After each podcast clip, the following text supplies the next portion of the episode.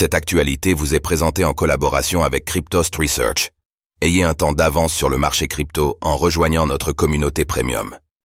3100 milliards de dollars, c'est le montant utilisé à des fins illicites dans le système financier en 2023. Le Nasdaq a publié un rapport indiquant que plus de 3100 milliards de dollars ont transité illicitement dans le système financier mondial en 2023. Ce rapport ne mentionne pas une seule fois le mot crypto-monnaie soulignant ainsi la surévaluation du volume des transactions illicites prenant place sur la blockchain, estimée à seulement 24,2 milliards de dollars l'année dernière.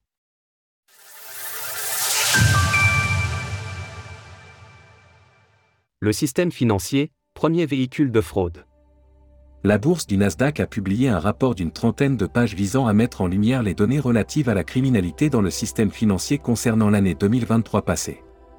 Selon le Nasdaq, ce sont plus de 3100 milliards de dollars qui ont transité à but illicite tout autour du monde sur cette période. Le rapport nous apprend notamment que sur cette somme, 782,9 milliards de dollars sont utilisés dans le trafic de drogue, 346,7 milliards pour le trafic d'êtres humains, et 11,5 milliards de dollars pour le financement du terrorisme. De surcroît, les fraudes bancaires et les escroqueries ont totalisé 485,6 milliards de dollars de pertes sur l'année 2023. Le Nasdaq souligne tout de même que malgré le travail mené par ses équipes, il est impossible de mesurer les chiffres précis attribuables aux financements illicites, une partie n'étant pas détectable. Quoi qu'il en soit, les données ici collectées nous apprennent que les Amériques et l'Asie-Pacifique sont les plaques tournantes les plus importantes dans ce domaine, avec plus de 1100 milliards de dollars de fonds à but illicite chacune. La zone Europe, Moyen-Orient et Afrique, EMEA, quant à elle, cumule 951,6 milliards de dollars sur cette métrique.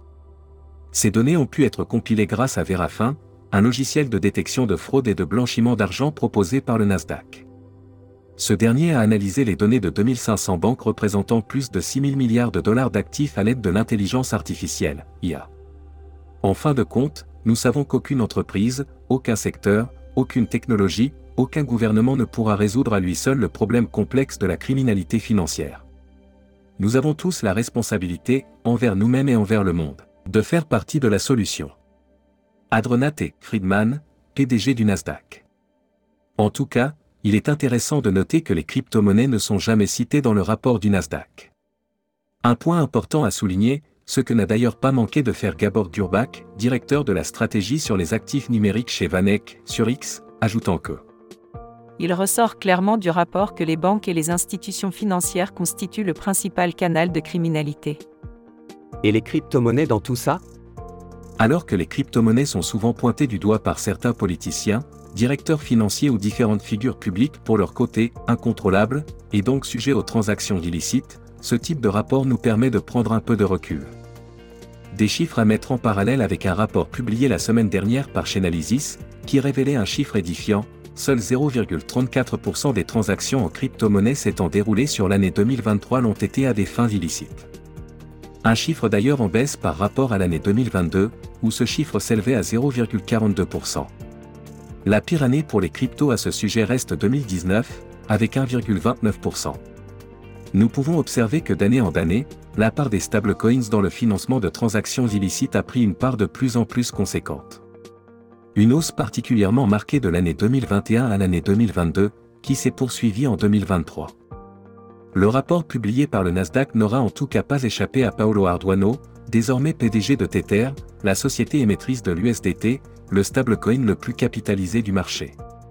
Ce dernier a souligné à quel point il était important qu'une coopération multilatérale prenne place afin de mettre fin à ces transactions illicites. Tether s'engage à poursuivre son approche coopérative avec les forces de l'ordre pour mettre fin aux crimes financiers destructeurs, et nous nous faisons l'écho des appels lancés dans ce rapport du Nasdaq pour que les institutions financières existantes fassent leur part comme le fait Ether. Soulignons enfin que le volume de transactions illicites ici révélé par le Nasdaq équivaut à lui seul à deux fois la capitalisation boursière du marché crypto, actuellement évalué à 1550 milliards de dollars. Selon Chainalysis, le volume de transactions illicites sur la blockchain sur l'année 2023 n'aura, lui, été que de 24,2 milliards de dollars. Source Nasdaq, Chainalysis. Retrouvez toutes les actualités crypto sur le site cryptost.fr.